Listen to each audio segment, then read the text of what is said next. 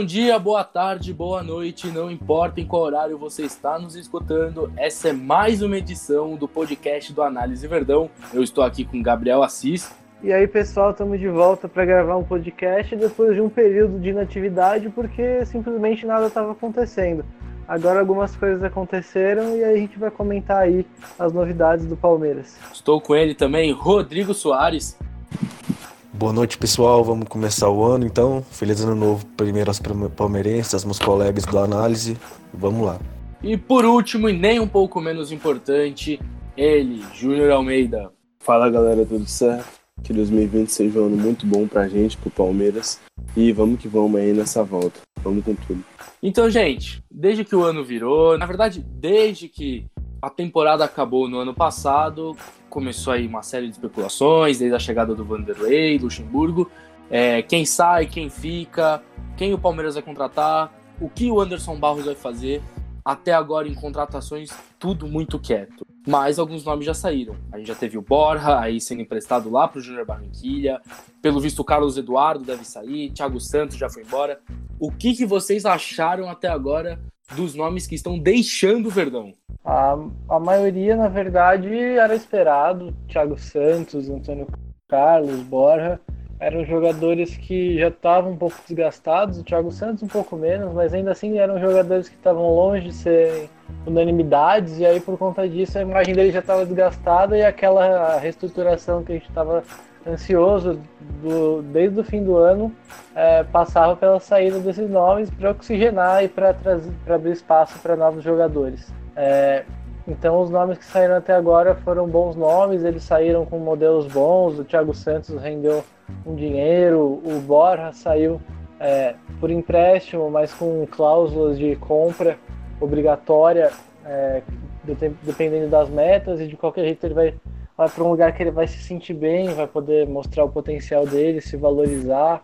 A única, a única saída que eu realmente não gostei muito foi a do Arthur, que por mais que tenha sido por um valor bom, é, é um cara que talvez pudesse ser titular do time, ser um cara realmente muito importante pra gente. Eu não sei se o valor dele de 25 milhões de reais foi justo, talvez tenha ficado até um pouco barato. O Bragantino talvez venda o Arthur no final do ano por mais, bem mais que isso, porque ele é um grande jogador, um cara que na minha opinião chegaria para brigar com muita força pela titularidade. Tirando a saída dele, as outras saídas foram todas boas, as que estão sendo negociadas agora também parecem interessantes. É, então, por enquanto, nessa, a gente está nesse esquema de limpar a casa, de tirar, tirar quem a gente não quer mais, conseguir melhorar um pouco as contas e aí a gente vai partir para contratações ao longo do, desse primeiro semestre, desse início de ano. E o Paulista parece que vai ser mesmo para. É, vai jogar só quem realmente faz parte dos planos e quem. E espaço para o pessoal da base que vai chegar agora. Ele precisa desses jogos menos de menos valor do Paulista para se desenvolver e para quebrar aquele gelo da estreia, para que eles possam ser uma opção em jogos importantes no, mais mais para frente. É, eu acho que assim concordo com o que foi dito. A, é, a maioria das saídas elas serviriam justamente para é, tirar alguns jogadores que ganhavam um salário alto e que não correspondiam ao que era esperado ou que havia sido esperado. O caso do Borja é um, jogador que teve um investimento muito alto, que nesse momento era muito difícil recuperar totalmente esse investimento. Acredito que o negócio com o Júnior Barranquilla foi correto e feito em moldes bons para o Palmeiras. O Thiago Santos também, eu concordo. Agora surge a saída do Johan e do Vitor Luiz para o Atlético, também são saídas que eu concordo. O Johan, é, ao longo desses anos, jogou pouco. É, ele, o ano que ele mais jogou, se não me falha a memória, foi ano passado com o Felipão. Foi um jogador que marcou alguns gols importantes, gols em clássicos, mas não é um jogador de perfil decisivo, então acredito que não fará tanta falta no jogador mais para composição de elenco. Um, mas no geral, acho que Anderson Barros tem, tem administrado bastante, é, de uma forma bastante qualificada, a, a saída dos jogadores do Palmeiras. Eu, eu fui uma das pessoas que sou, era contra a saída do Matos, na verdade eu era um meio termo, eu era contra a permanência do Matos né, nos parâmetros que ele se encontrava, mas também não queria a saída dele porque não conseguia enxergar um substituto à altura. mas o Anderson Barros, nesse quesito, tem ido bem, na minha visão. É, concretizando a saída do Johan, do Vitor, do Vitor Luiz, são saídas que eu apoio, é do Thiago Santos, considerando a idade dele, considerando a posição, considerando que não é um jogador de muito mercado, acho que a saída para os Estados Unidos, por mais que tenha sido por um valor baixo, é aceitável. A saída do Borra para o Júnior Barranquilla é ótima, ele vai jogar no clube da, da do coração dele, o lugar para ele sempre quis ir. Então, é maravilhoso. A gente também se livrou de um jogador que não vinha correspondendo há bastante tempo. É, deixa eu ver aqui. O Antônio Carlos é ótimo, é, dá espaço para a base e para outros jogadores que podem chegar. Acho que no mais é isso. Só, acho que a única saída que eu fui contra até o momento foi do Fernando Praz.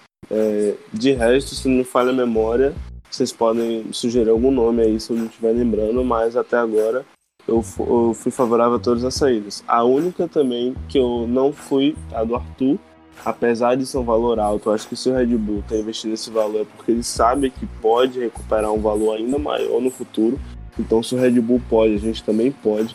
Eu acho que é um tipo de jogador que não se vende para o mercado nacional, para concorrente nacional. Mas é, isso daí é um problema do Palmeiras de fluxo de caixa e o Palmeiras vendeu por isso tá consertando um erro com outro erro, mas enfim, isso é questão administrativa. E também não, ser, não sou a favor da saída do Matheus Fernandes, caso a, a negociação com o Barcelona se concretize. Acho que é um jogador de muito potencial, que foi muito pouco utilizado até o momento. E não tem cabimento o jogador servir para o Barcelona e não servir para o Palmeiras. Acho que o geralzão seria isso. Realmente foram saídas não tão sentidas no aspecto técnico, tirando o Arthur, que, como já foi dito, eu via muito potencial nele no Palmeiras, ainda que ele não fosse um titular, fosse apenas para composição ou brigar pela titularidade no futuro. A do Scarpa também, caso se confirme como está bem avançada, eu vejo um desfalque técnico, mas não tão grande assim, que possa ser, possa ser reposto não com tanta dificuldade. E ajuda muito naquela questão da saúde financeira do clube tão falada, né? se a gente for pegar os valores de todas as saídas, até mesmo nos empréstimos, o Palmeiras já recebeu em torno aí de quase 90 milhões, caso se concretize a saída também do Scarpa, como dito. Vitor Luiz, é, esse último ano ele já realmente mostrou um futebol muito aquém do que a gente já esperava dele, então a saída dele não vai ser sentida. O Johan era aquela peça de reposição, mas que não decidia jogos. Carlos Eduardo a gente não precisa nem comentar. Também teve a questão do que o Palmeiras recebeu 50% da venda do Mendieta pro time do México, né? Que ele ainda tinha posse de 50% do passe dele. E o Thiago Martins também, que pouca gente citou, mas que a gente ganhou quase 10 milhões com a venda dele pro Japão. Então eu creio que com esse valor e com a recuperação também da folha salarial que reduziu bastante, acho que esse ano de 2020 ainda promete coisa que a gente nem espera. E assim eu espero que seja. Pois é, né? O Anderson Barros, na minha opinião, vem fazendo um bom trabalho. É aquela história, você em, em sala vazia cabe mobília nova. Então, na opinião de vocês, seria interessantíssimo o Palmeiras atrás? Eu acho que fazendo uma avaliação por posição, é, talvez mesmo um meia armador, porque o Scarpa foi regular e a gente sabe que talvez seja melhor para ele jogar mais pelo lado é, o Veiga vai ganhar mais chances. Uma coisa boa do Luxemburgo foi ter pedido a permanência dele, mas a gente não tem certeza se ele vai ser o cara que vai assumir a posição. O Lucas Lima é um que eu gostaria que saísse, porque eu acho que, é, por mais que ele tenha o talento, ele não, não consegue manter uma boa fase por muito tempo, ele é muito inconstante. A gente viu isso ano passado, então é, então, também não acho que é um cara que a gente pode confiar, é um cara que tem valor de mercado e quem sabe a saída dele seria, seria benéfica para o time. Então, eu acho que talvez a posição do meio armador seja uma boa. É, tem que ver também a questão do Bruno Henrique. O Bruno Henrique foi não, não se representou e ninguém sabe por quê. O Matheus Fernandes está tá, é, sendo sondado no Barcelona então, caso a saída, caso ocorra alguma saída desses dois, quem sabe também a gente possa pensar numa reposição, ainda mais agora que o Felipe Melo pode virar zagueiro. É, tirando isso, eu estou bem satisfeito. é, eu acho interessante a gente, pelo menos nesse primeiro semestre de Campeonato Paulista, testar o Esteves como o imediato na, na lateral esquerda, quem sabe até brigando pela posição. Eu acho que se fosse para sair um lateral esquerdo, é, seria o Diogo Barbosa, talvez até um pouco mais interessante a saída dele, porque ele tem mais valor de mercado, ele é um jogador, um jogador até melhor, então ele podia render um, um valor bom que podia virar uma outra contratação, mas eu acho que a saída do Vitor Luiz, pelo preço que foi, abre o espaço para o Esteves, ainda faz bem para o Caixa, e aí é interessante usar esse primeiro semestre para dar uma chance para o Esteves, e aí concentrar as, as contratações para um para o meio campo, um camisa 10, um volante caso precise, e pensar no caso de um centroavante reserva, já que a gente tem o Luiz Adriano e aí depois o reserva é indefinido, porque a gente não sabe se vai ser o Aníbal, o Fabrício, se o Bigode vai, vai voltar a jogar de centroavante, se o Daverson fica. É, de qualquer jeito, é, é uma indefinição que eu acho que, quem sabe, uma contratação podia resolver. Tirando isso, eu acho que a gente pode manter essa essa limpa no elenco, o caixa mais equilibrado e o pessoal da base tendo chance. Só uma correção rápida que o Bruno Henrique já se, é, ele já se representou. Ele chegou atrasado, mas segundo informação, não lembro de quem agora exatamente. Eu vou procurar aqui. Ele já tinha avisado o Palmeiras que chegaria mais tarde, então já foi representado. Uma puxa menos, pelo menos, né? Já é um problema menos aí pra gente cogitar, então, possível mau relacionamento do Bruno Henrique com a instituição Palmeiras. É, eu acho, eu acho que é interessante na lateral esquerda, é importante dar tempo para ele. Pode ser uma boa mesmo que o Gabriel levantou. E tirando esses jogadores que o Gabriel apontou, queria saber, Rodrigo, Júnior, vocês acham que tem algum nome no mercado, alguém, algum jogador específico que o Palmeiras já vem namorando, alguma coisa do tipo, que seria bem-vindo ao clube? Cara, que tá namorando, acho que assim, o Michael seria bem-vindo, mas não para esses valores. Os valores que estão sendo discutidos é absurdo, são absurdos na verdade. 40 milhões de reais é muita coisa é, para um jogador como ele, só para ter uma noção. É, tudo bem que algumas contratações foram bem erradas, mas o ano passado, o, o, ano passado o Matos gastou 60 milhões de reais naquela leva de cinco jogadores novos, entre o Matheus Fernandes, Carlos Eduardo, Felipe Pires é, e etc. Zé Rafael. Então 40 milhões em um jogador só é muita coisa. Tem um jogador que eu queria muito aqui, que para mim era o tipo de jogador que chegava, pegava a camisa, era titular, que era o Caio Henrique do Fluminense. É um jogador que, na minha visão, era acessível, tanto que ele vai pro Grêmio, que não é um time de fazer contratações mirabolantes financeiramente. Então, é, a gente, eu acho, na minha visão, a gente tinha condição de trazer ele para se titular no lugar do Diogo Barbosa. E eu acho que o Esteves poderia ser uma reserva. O Lucas Esteves é um jogador que tem muitas sondagens da Europa, muitos clubes europeus querem ele, é um jogador muito elogiado na base, é, é destaque por lá. Então acho que é um garoto que é, é uma aposta muito forte no Palmeiras e acho que é uma aposta merecida. Pelo, pelo outro lado, a gente não tem um lateral direito né, na base. A gente tem um, tinha o Matheus Rocha, que foi emprestado por Vitória, mas ele foi muito criticado aqui, inclusive terminou o ano na reserva, um jogador, na minha visão, fraco tecnicamente. Então, acho que, na, na minha concepção, jogadores que eu olho para o mercado e vejo encaixando no Palmeiras para ser titular ou para brigar por titularidade, que é o que o Palmeiras quer hoje, eu, ve, eu veria somente o Caio Henrique. Talvez o Alan, também no Fluminense, é um jogador acessível, ele vai ser comprado pelo Atlético, se não me engano, por 13 milhões de euros. Não é nenhum absurdo, é praticamente o valor do Vitor Luiz. Um, mas acho que um momento só. O Palmeiras nesse momento está muito mais preocupado em, em, vender do que em comprar, né? Tem um, um interesse pelo, pelo Orejuela que eu sinceramente não acho essas coisas todas. acho um lateral muito comum. Assim, dentro do que a gente tem na elenco entre Orejuela, Marcos Rocha e Mike, posso estar muito enganado, mas eu não vejo Orejuela à frente de nenhum dos dois já estão no elenco, então não vejo sentido em gastar dinheiro com ele. Caso viesse um empréstimo gratuito com salário é, dentro da realidade, tudo bem, mas comprar o Orejuela, até porque eu acho que isso não é possível, né? o Cruzeiro já comprou ele. Mas mesmo assim eu não vejo muito sentido em trazer ele, é, tendo em vista que o que a gente tem no elenco já é bem similar. Eu concordo que a opção do Caio Henrique é muito boa mesmo. Um lateral jovem que mostrou bastante qualidade, tanto na defesa quanto no apoio nessa última temporada. Já vem de tempo nessa qualidade dele, jogou bastante tempo, tempo já, tanto na base como na sua transição no Atlético de Madrid como camisa 10. E também apontaria o Jorge, não que o Palmeiras esteja namorando ele, mas uma opção bastante viável. Se o Mônaco, aliás o, Porto, né, perdão, é, tiver disposto a um empréstimo e também a opção é Mônaco, é Mônaco É o Mônaco? É, e que se veiculou hoje na mídia a possível interesse do Palmeiras na contratação do Zeca. Essa realmente eu não, não, consigo ver ele no Palmeiras com potencial para ser titular, tanto na direita quanto na esquerda. Até mesmo se o Vitor Luiz estiver aqui, eu tivesse no Palmeiras ainda, eu não, não veria ele com essa chance de jogar para ser titular.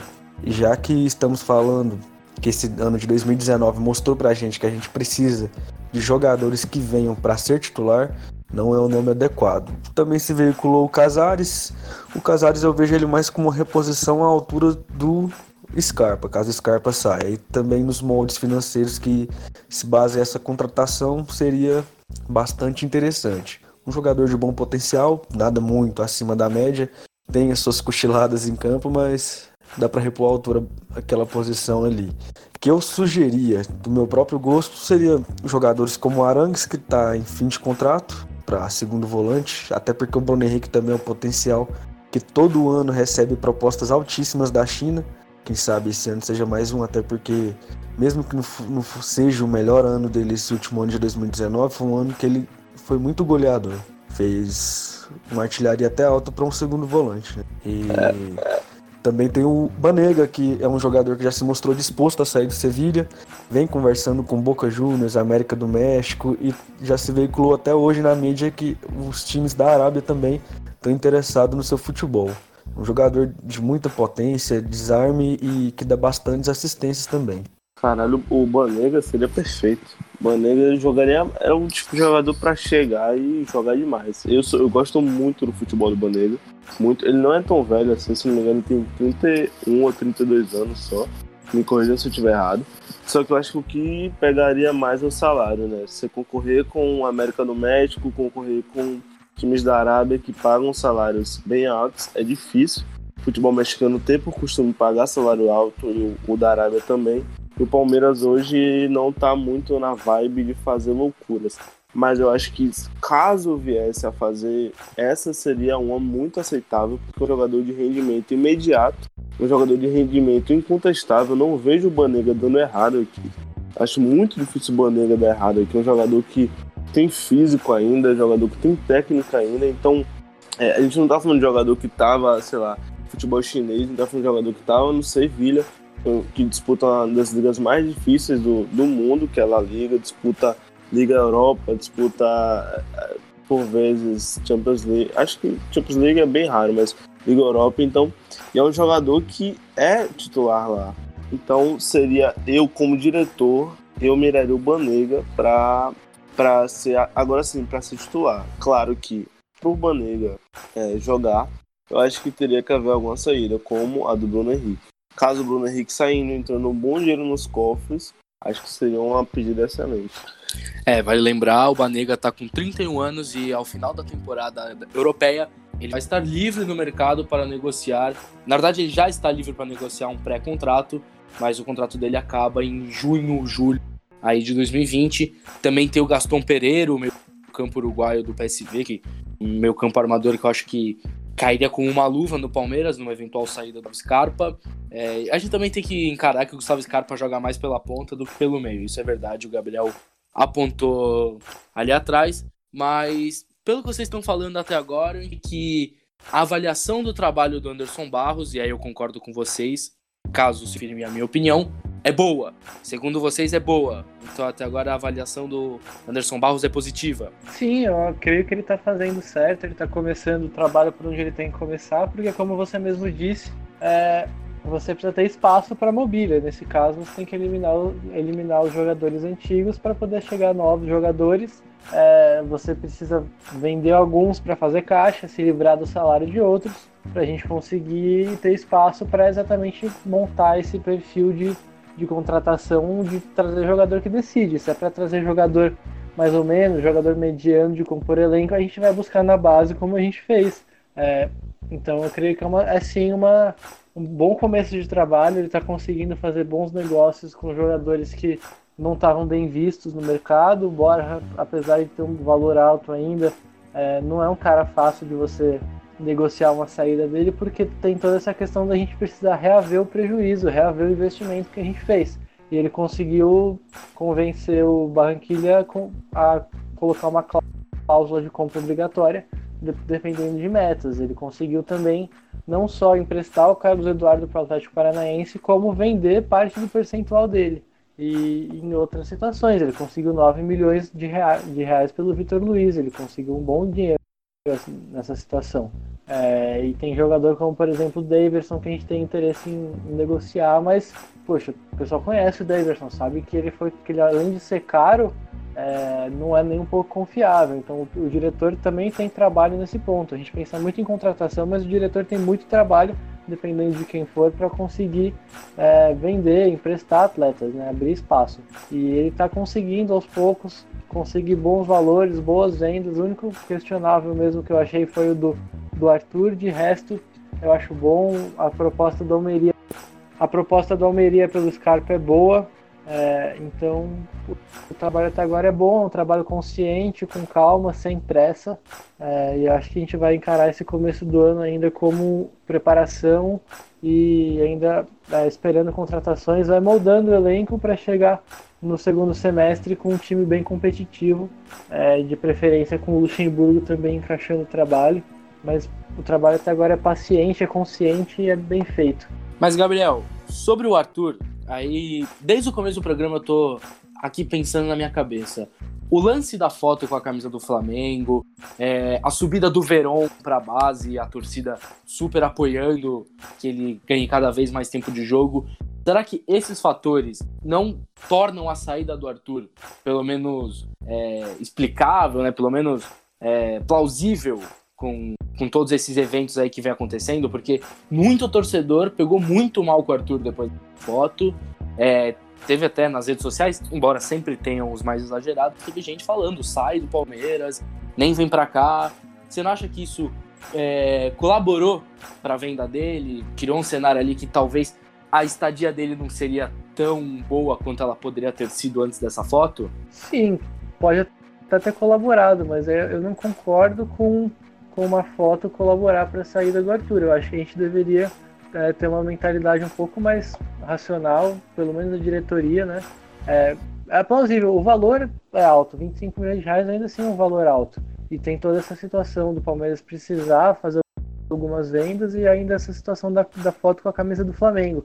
O que eu acho é que se o Palmeiras colocasse ele para jogar, ele poderia brigar por titularidade, se valorizar ainda mais, daria para vender por mais depois. Eu acho que nessa mudança de mentalidade que o Palmeiras está tentando fazer, é, combinaria mais com essa mentalidade nova que o Palmeiras está implementando, você colocar o Arthur para jogar e não vendê-lo. Porque ainda que a gente tenha Verón, Angulo, Wesley subindo para a posição do Arthur, é, é muito diferente, né? O Arthur é, prepara é mais preparado, ele é um ótimo jogador, ele foi um dos, um dos destaques da Série A, já tem alguns anos de profissional, rendeu no Londrina, rendeu no, no, no Bahia. Ele é um cara que é, tem uma Série A inteira nas costas, não só como titular, mas como destaque de um time. Então é, é um, ele está no estágio mais avançado da carreira. Por mais potencial que o Verão tem, o Verão, meu palpite sim é que ele vai brigar por titularidade, que ele vai fazer um baita ano porque ele é muito, muito acima da média, mas ainda assim você não tem segurança com esses jogadores. O Arthur é um pouco mais garantido porque ele é um jogador mais pronto. E eu acho que ele também tem um teto para evolução e por conta disso o retorno financeiro podia ser maior lá na frente. É por isso que eu tô, na verdade, assim, eu discordo da venda dele, mas eu não condeno porque eu sei que tem todos os motivos da, da foto da foto com a camiseta do Flamengo, da, da bela proposta do Bragantino, só acho que podia ter segurado um pouco. Eu não discordo tanto da venda dele em si, mas sim dos valores. Porque o potencial é inegável que a gente sabe que ele tem. Como dito, ele teve um ano de um destaque muito grande no Bahia. Um jogador de bola parada, de arranque, drible e também ajudava muito lá atrás. E quase todas as jogadas do Bahia boas que saíam eram nascidas pelo pé dele. Mas no Palmeiras a gente sabe que os jogadores que chegam têm tido uma dificuldade para se afirmar no time titular. E ele passando uma temporada entre se alternando entre titular e reserva, com certeza o Palmeiras não venderia ele muito acima disso, como hoje o Palmeiras poderia ter vendido ele. Então essa é só a minha queixa quanto à venda. O valor, eu achei o valor um tanto quanto baixo, até porque desses 27 milhões, o Palmeiras não pega 100% deles, né? Tem uma parcela do Ceará. A parcela é bem pequena, na verdade, né? Se, se eu não me engano, o Palmeiras tem 90% dele e o Ceará tem 10%, se não me falha a memória. Então, assim, o Arthur é um cara que no, no, segundo semestre ele oscilou bastante no Bahia. Ele não foi tão. Na verdade, o Bahia como um todo caiu no segundo semestre. O Bahia no primeiro turno fez campanha de G4, G6 na verdade, e no segundo semestre fez campanha de quase zona de rebaixamento. Então ele caiu como o Bahia como um todo caiu. É um jogador que é jovem ainda, é normal a oscilação, e, mas eu via muito potencial nele porque ele é um, é, é um ponta diferente. Ele não é só aquele velocista, ele tem velocidade, ele tem é, finalização, ele tem arranque, ele tem passe, ele tem noção de, de, de campo, espaço. Ele é realmente um jogador que eu, é, é um, um, jogador que eu vejo com projeção para ir para um clube médio da Europa depois. Então, o que eu mais fiquei grilado foi porque ele tinha capacidade de fato de brigar por titularidade. Mas enfim, né, já foi. Eu, eu boto muita fé no Gabriel Veron, um jogador apesar de ser muito jovem, ele é muito maduro para a idade. Ele é muito, eu acho que ele tá pronto para subir, entende? Ele tá pronto. Claro que tem que ter a cautela, tem que ter tudo, mas ele é um jogador muito acima da média. Eu boto muita fé nele. Além de que para a posição dele, né, tem que vão, que vão subir tem ele, o acho que só ele e o Wesley, né? O Wesley é, eu acho um pouco mais verde, mais verde, mas, mas que, que... acho que deve ser mais para composição de elenco ao longo do ano. Agora, o, o Verón, eu, eu, imagino que eu imagino que o Verón comece o ano não como titular, mas já entrando bastante. Até porque, porque no, já no final do ano, com o Andrei, né, ele foi, foi muito bem. O início dele é muito bom, então tem toda a pinta de que tem tudo para ser um jogador bem diferente nesse Palmeiras de 2020. É, vale lembrar também o Ivan Angulo, né, para essa posição. Jogador com bastante potencial aí. Isso, isso. Sabia que eu estava esquecendo de algum. Ivan Angulo. Ivan Angulo que foi procurado já por Manchester City, já por diversos clubes europeus. É um jogador também que na base é muitíssimo elogiado. Não é um jogador que foi formado no Palmeiras, né? O Palmeiras comprou ele ano passado mas um jogador muito elogiado, muito assediado e que também pode vir a pintar no, no, no time titular, por que não? Em algumas ocasiões, contra times menores e sendo introduzido. Já é um jogador mais, mais velho, né? Se não me engano, tem 20, 20, vai fazer 21 anos agora, se não me falha a memória. Então é um jogador que pode estar sendo aí também utilizado. Por conta desse todo, de todos esses fatores, eu fico é, é, menos resignado com a saída do Arthur porque apesar de diversas críticas contra a saída dele, alguns fatores também me deixam mais tranquilo quanto, quanto a isso. Aliás, aproveitando que a gente começou a falar categorias de base, olha só, em breve, daqui a alguns dias, vai sair uma edição do nosso podcast aqui do Análise Verdão, justamente sobre as categorias de base. Então fiquem ligados porque vai sair, a gente vai falar um pouco mais aprofundado, é, um pouco mais sobre cada jogador que está subindo pro profissional. Tem Esteves, tem o, como a gente já citou, o Veron, Wesley, enfim, tem muita coisa aí por vir. Fiquem de olho. Mas, ó, gente, só para dar uma pincelada, então, agora, para passar por cima para encerrar, a gente falou um pouco de quem a gente acha que vem, que a gente gostaria Pedro, que viesse. Fala. Pedro, rapidinho, só para lembrar que toda semana tá saindo textos semanais no Análise Verdão sobre os garotos que subiram da base. O primeiro foi o Wesley, o segundo foi o Ivan Angulo, e assim vai sair sucessivamente a análise de todos os jogadores da base que subiram. Então é importante que os seguidores fiquem atentos ao Instagram, ao Twitter, para que vocês conheçam melhor os crios da academia que vão estar no elenco em 2020. É isso aí, vocês ouviram o recado. Então fiquem de olho em todas as redes sociais para saber sobre a base do Palmeiras, saber quem está aparecendo aí, as nossas joias, nossos jovens atletas. E também fiquem de olho no, nas redes sociais, pois sairão textos no Medium e a gente vai postar eles por lá. É, principalmente no Twitter a gente vai postar esses textos. Mas, enfim, é, só para dar uma última pincelada, então, falamos aí de quem já foi, nossas opiniões sobre as vendas, é, quem a gente gostaria que viesse, quem a gente acha que pode vir. Então, você vai saber de cada um, no geral, o que esperar do Palmeiras nessa janela de transferência. Eu, eu vou já deixo aqui a minha opinião, acho que a gente tem que esperar um time muito calmo e muito é, planejador. A gente vai planejar muito o que a gente vai fazer. Não vai ser o time dos últimos anos que saiu contratando cinco, seis. Não, a gente vai com mais calma, contratar um, contratar outro, porque é disso que o time precisa agora, enxugar e trazer gente de qualidade. Agora é com vocês, meninos. O que, vocês acham? Só para encerrar aqui. Eu acho que a gente começa 2020 melhor do que a gente acabou 2019. Da reformulação que todo mundo esperava e todo mundo sabia que era necessário, já foi boa parte feita na saída dos atletas. Tem gente saindo, gente que já saiu, e, e isso está, como a gente já falou bastante, abrindo espaço para chegar um pessoal. Esse pessoal pode ser parte da base, pode ser parte de, vindo do mercado que a gente ainda não sabe quem vai ser. E eu também acho que vai demorar um pouco e não vai ser antes de começar as competições. Eles vão chegar no decorrer do ano, mas eu também não vejo muito problema porque o Campeonato Paulista é para a gente acertar mesmo o elenco antes de começar de verdade o Campeonato Brasileiro.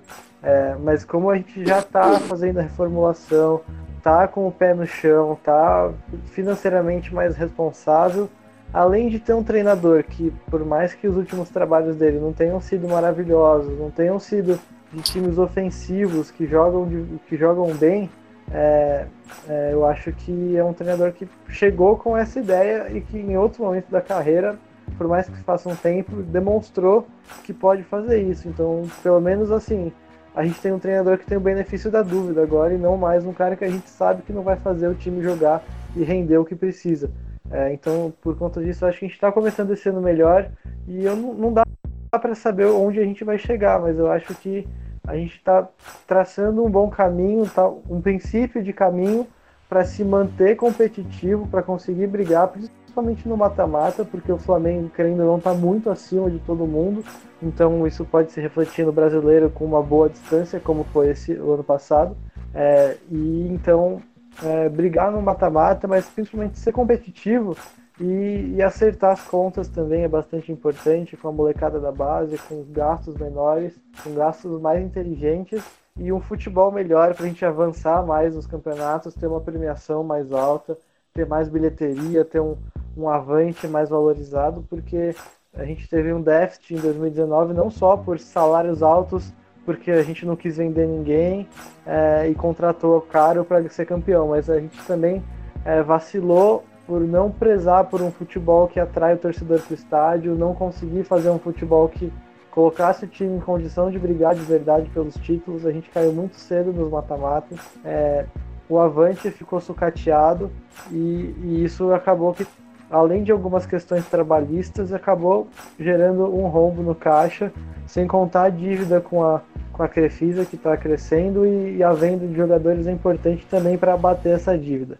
Então, para que a gente se mantenha competitivo, para que a gente se mantenha competitivo, eu acho que é importante sim a gente fazer o que a gente está fazendo com o elenco, com a preocupação com o futebol e essa questão econômica é muito importante também, não só pra, é um 2020 de arrumar a casa e não, de, não só para ser campeão. É basicamente isso. Bom, eu acho que assim, 2020. É, perdão, 2020 é um ano da humildade e da modéstia.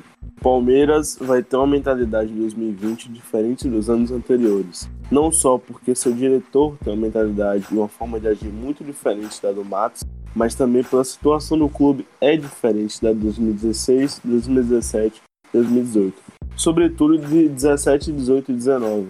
O clube tem uma situação financeira nesse momento que precisa ser acalmada. O Palmeiras teve alguns problemas de fluxo de caixa, não é nada absurdo, mas o Palmeiras também, se não me falha a memória, aumentou sua dívida, sua dívida beira os 500 milhões agora. Então teve que fechar algumas vendas para balancear melhor a entrada e saída de dinheiro no clube.